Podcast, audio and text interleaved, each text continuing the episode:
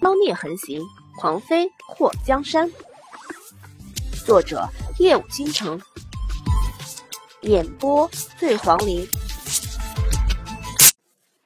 祸水直接抱住莫贪欢的脖子，把脸靠在他的后背上。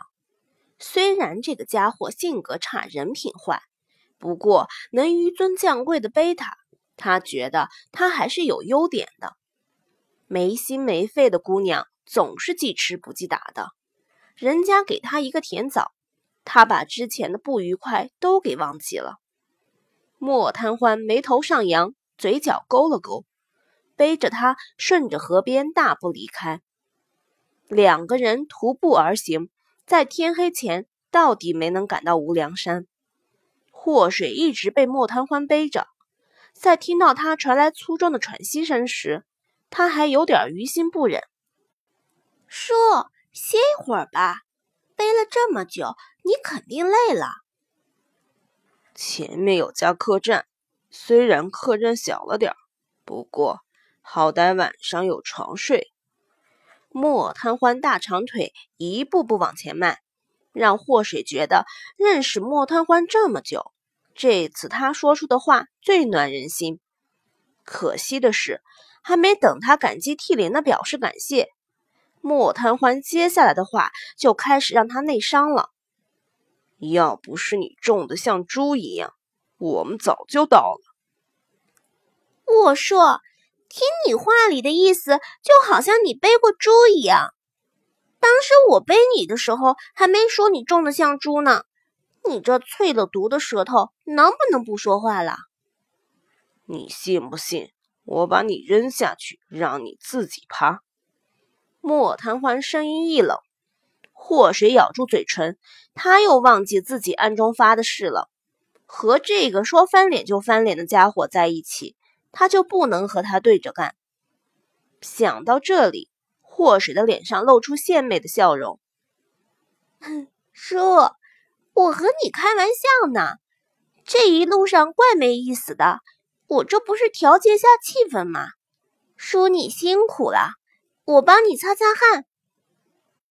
祸水伸出手，在莫贪欢的脑门抹了两下，他那饱满滑溜的额头让祸水觉得手感超级好，忍不住就又抹了两下。祸水，你这借着给我擦汗来达到你乱摸我的目的，是不是挺爽？莫贪欢被祸水那柔软的小爪子摸了好几把。声音阴恻恻的，祸水缩回手，心里腹诽：谁稀罕摸你呀，臭不要脸的！人家哪里乱摸了？你要是不喜欢我给你擦汗，就直说，我还不想擦呢。抹了我一手的水。祸水念叨了两句：“谁家爷们儿像你这样磨叽？”莫贪欢拖着祸水大腿的手用力往上颠了一下，啊！祸水脸红如火，这家伙是不是故意把手放在他大腿内侧的？臭流氓！啊什么啊？猪！莫贪欢的声音里无不嫌弃的样子。祸水真想举起手给他脑袋打个大包。我都够瘦了，你还说我猪？这只能说明一个问题：你身子骨太弱。你信不信我让你爬着走？莫贪欢冷飕飕的从嗓子眼儿挤声音：“我说大哥，你换个有新意的威胁行吗？”差辈儿了，叫你叔行了吧？我说，人家都愿意当大哥。你这人怎么这么愿意当大辈儿呢？当人叔叔很有成就感。那下次我给人当婶儿去。婶儿？莫贪欢忽然冷嗤了一声：“你就这么想和我凑一对儿？别说你是男的，就算你是女人，我也不要你。”祸水脸颊一抽。我就是顺嘴说说，你不要我，我还不要你呢。比你好看的人多了去了。嘴上这样讲，他心里可是超级不舒服。他差哪儿啊？他哪里配不上他了啊？他还不要他？呸！他老了他十几岁，他还看不上他呢。他倒是想了，老牛吃嫩草。两个一路拌嘴，谁也不让谁。月亮升起来，星星挂满天的时候，祸水趴在莫贪欢的背上，看到前面路边插了一个大旗，上面有两个大字“黑店”。顺着大旗往前走，看到了一个占地面积不小的客栈，围墙很高，大门敞开，时不时的从里面传来喝酒猜拳的吆喝声。哎，我去，这就是莫贪欢口中的客栈吧？这名字取得太丧心病狂了！还有人敢跑来住店吗？叔，这黑店就是你说的那家客栈？方圆几百里，你觉得还有别的客栈？莫贪欢背着祸水走进了黑店，找了一个空桌坐下。祸水被放在椅子上，他放眼望去，这客栈里的人都奇奇怪怪的，有一种乌合之众都聚在一起的感觉。叔，这客栈地处偏僻，为何还有这么多人敢来住店？莫贪欢伸出手勾了勾，让祸水凑近耳朵。你猜？祸水等了半天，就等到这两个让人蛋疼的字。气得瞪了莫贪欢一眼，不说拉倒。我猜这种盛况也不是天天都有的，是不是什么地方要开武林大会了？各路草莽都跑来凑热闹，路过这个客栈，正好天黑，就都跑过来住店了。莫贪欢露出一个你想象力可真丰富的表情，不过却泼了他一盆冷水。你想太多了，这客栈一直就很热闹。平日里客栈的人就这么多？祸水说不吃惊是假的，他还真没想到，这么一个偏僻到用导航仪都不好找的地方，会有这么多客人。这客栈是住的舒服，还是吃的一绝？莫贪欢眉头一挑。很快你就知道了。在莫贪欢背着祸水走进客栈的时候，那些草莽就盯上他们两个了。确切的说，是盯上莫贪欢了。不管什么人，只要和莫贪欢待在一起，全身的光芒都会被他给掩埋，因为所有人的目光都只会停留在莫贪欢的身上。说。你有没有发现，大家都在看你？祸水感受到四面八方射过来的各种目光，心有点虚。他和莫贪欢，一个瘸脚，一个不会武功，要是遇到歹人的话，还不是被虐的份儿？也不知道莫贪欢身上那个可以一下子发射出无数毒针的针筒还有没有了？关键时刻，好歹也能自保。莫贪欢目光阴冷的看向那些目光的源头，那些人竟然被他冷冷的眼神看得一激灵，后脊梁骨发寒。其中一个下巴上带着刀疤的男人拍桌而起，奔着祸水这桌就过来了。祸水的手抓紧桌上的茶杯，蓄势待发。如果那人敢上来找茬，那么他砸碎他的头。听到身后的脚步声，祸水的眼眸一眯，再一看莫贪欢翘着二郎腿，根本没有一点危机意识。叔，你要不要这么淡定？水儿，你真当这黑店是白开的？莫贪欢尾音上扬，动听的让人全身毛孔都绽开了。水儿，祸水打了个冷战。鸡皮疙瘩爬了一身，叔，你这样叫我真的是让人家好不习惯。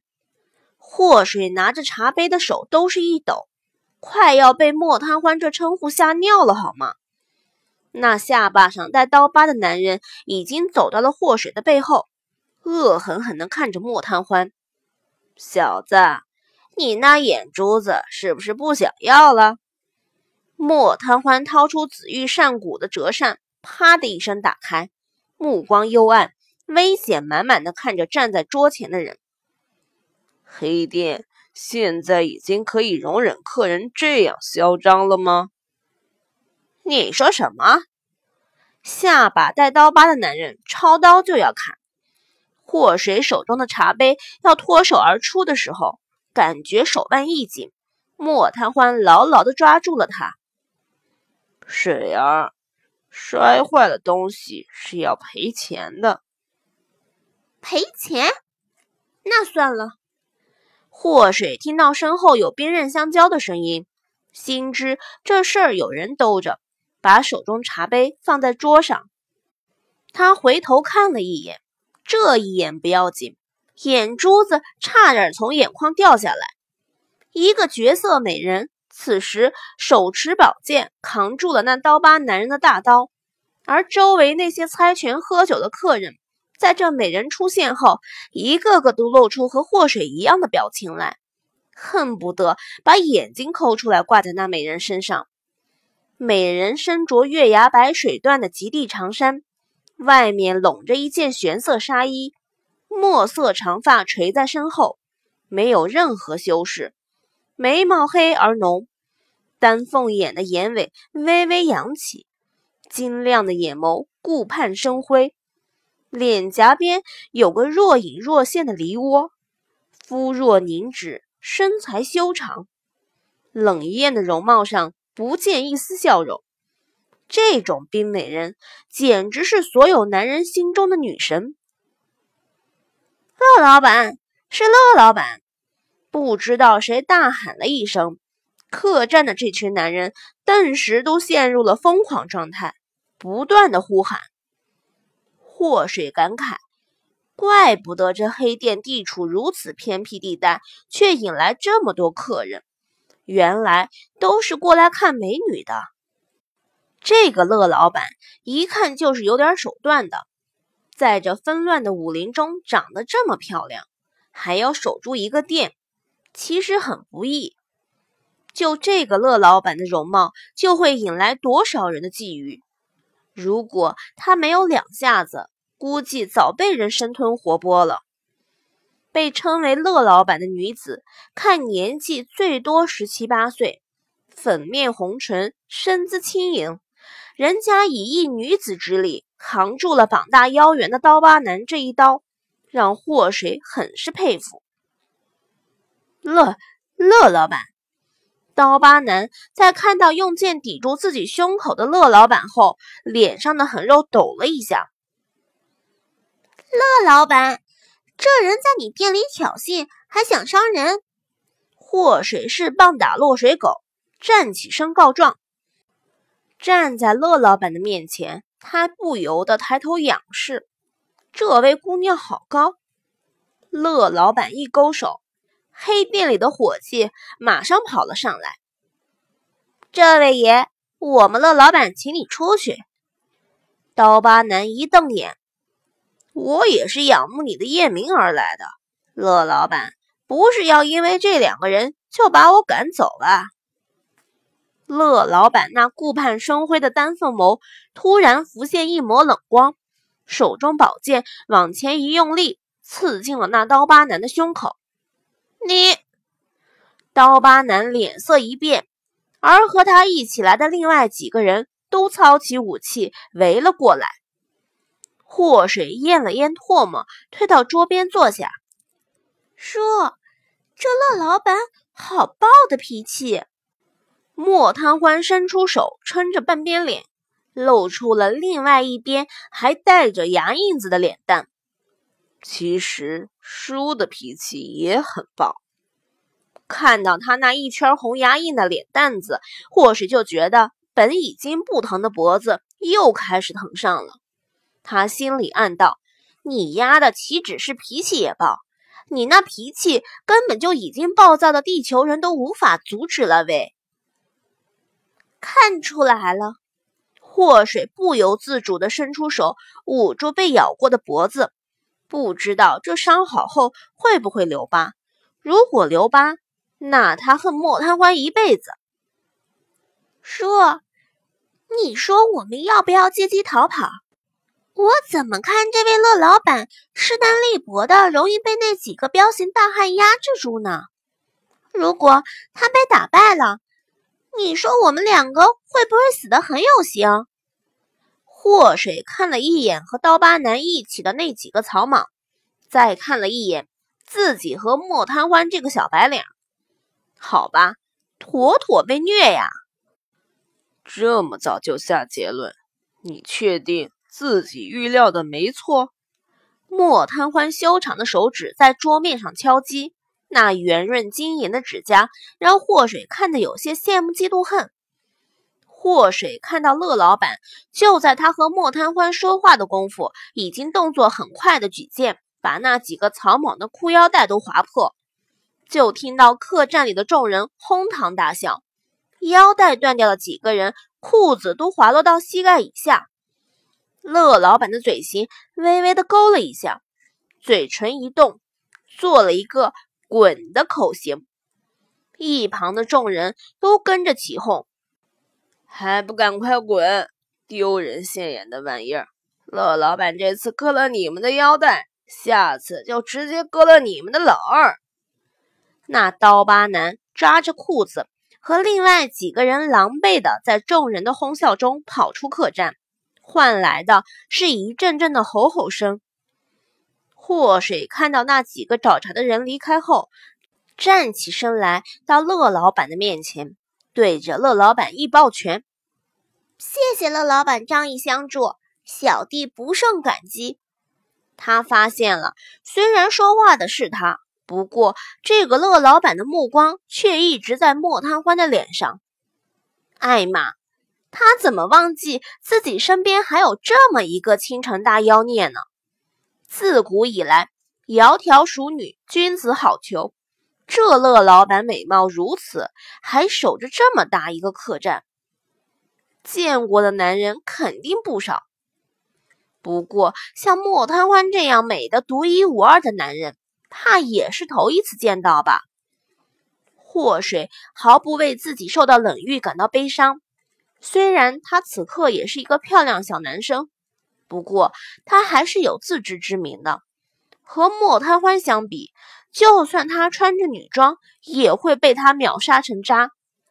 站在莫贪欢的身边，众人眼中的焦点人物总是莫妖孽就对了。叔饿了。莫贪欢看都没看乐老板一眼，直接把目光挪到祸水的身上。祸水的脸颊抽了抽：“大叔，你要不要在这个时候给人家拉仇恨值啊？这乐老板一看就是个不好惹的，人家对你另眼相看，你好歹给个回应啊！喂，叔，这不是有乐老板在吗？你想吃什么？”和乐老板说一声不就好了？祸水给莫贪欢使了个眼色，在人家的地盘上低调一点行吗？饿了点吃的就好，又不是没钱。莫贪欢幽深的眼眸一眯：“你来做。”祸水心虚的看了一眼乐老板，发现乐老板的表情冷艳中似乎还带着一丝错愕。好吧，祸水心里觉得这个乐老板是被莫谈欢的无视给惊到了。以乐老板这种吸引了无数男人目光的女子，恐怕也是头一次遇到一个不把她放在眼里的男人吧。肚子饿，莫贪欢着重的又强调了一次。祸水有些不好意思的看着乐老板，乐老板。你看这样行吗？借你们店里厨房用一下，我多付一倍的价钱自己做菜。这世上还有比他苦逼的人吗？自己动手做菜还要比别人多掏钱，天理何在啊？乐老板丹凤眸一动，转身离开，那肥大的衣袖从祸水的脸颊拂过，祸水感觉脸上一凉，不由得伸出手捂住脸蛋子。一旁的莫贪欢眼眸一沉，过来。祸水看到他在看着自己，叔，你喊我。莫贪欢伸出手拉住他的手腕子，把他拽到他身边坐下。然后掏出帕子，在他刚刚被乐老板衣袖拂过的脸颊上蹭了蹭。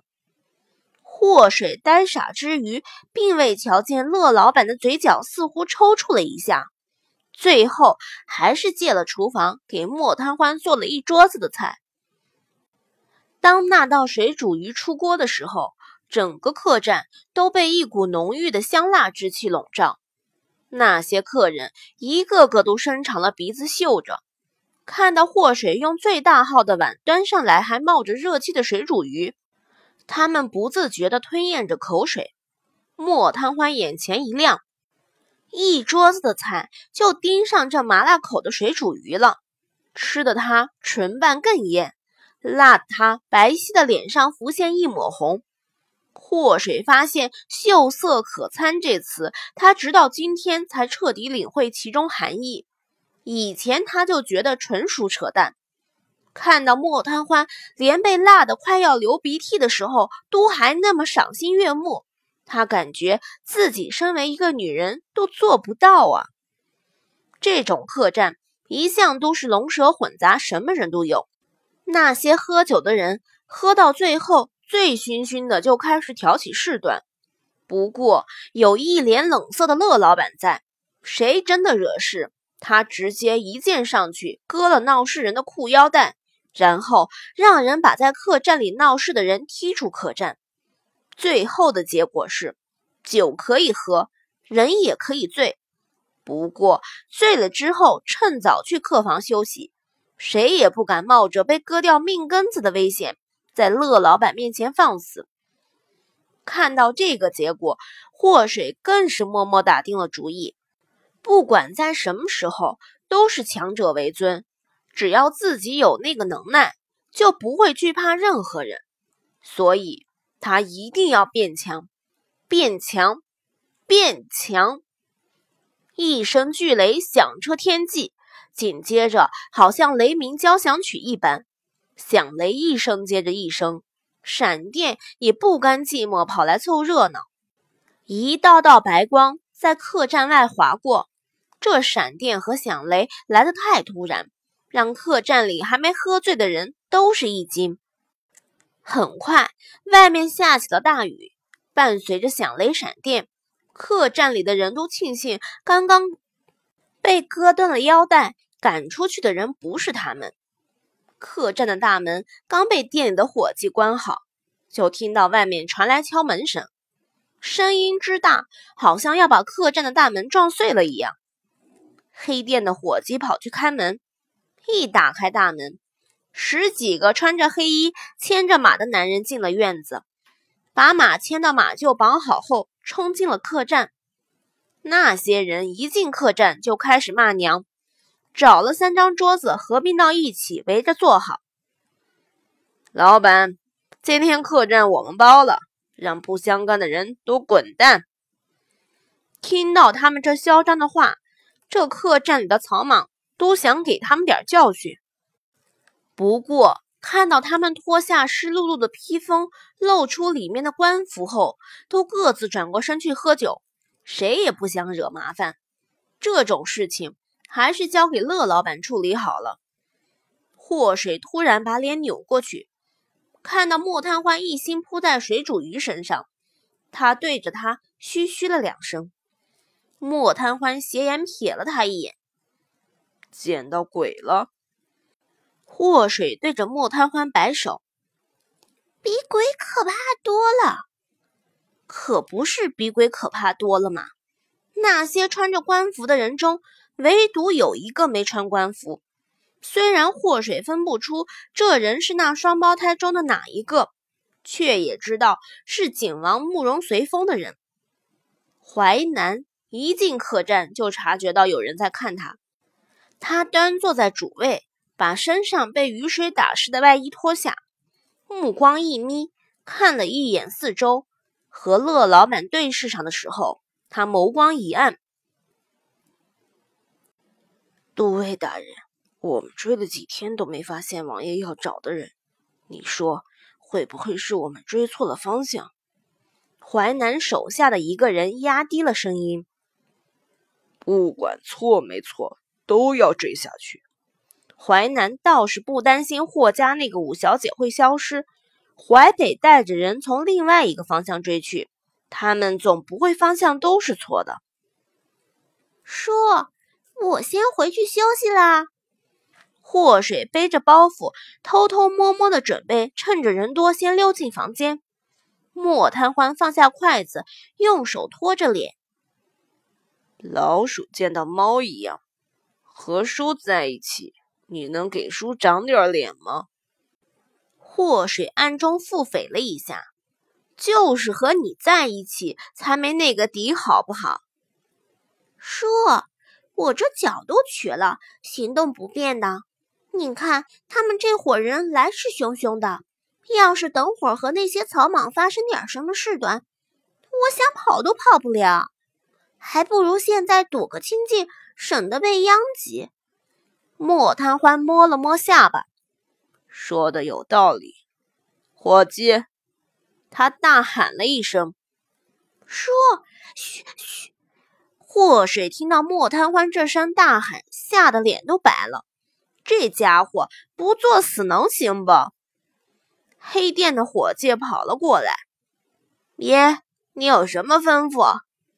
莫贪欢指了指桌上的饭菜：“装起来，给我送房间去。”好嘞。店里伙计马上去找食盒。莫贪欢和伙计说话的功夫。淮南手下那群人的目光就挪了过来。祸水瞧见后，暗中骂莫贪欢这个吃货，吃饱就走得了，还打什么包啊？都尉，那边那个男人长得可真好看，比这店里那个老板娘都漂亮。一个人看到莫贪欢的时候，眼前一亮。淮南目光冷冷地看向莫贪欢那边，他眼眸倏然一紧。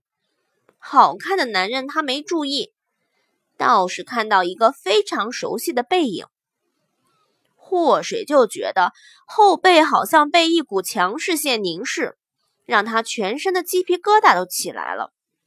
想到慕容随风说过的话，他咬住了嘴唇。他才不要被带回京都，在没变强之前，他不想和那个什么丞相府的人有牵扯。况且他还没解毒呢。淮南站起身，一步步走向祸水，还没等到走到祸水面前，一把闪着寒光的宝剑横在他的面前。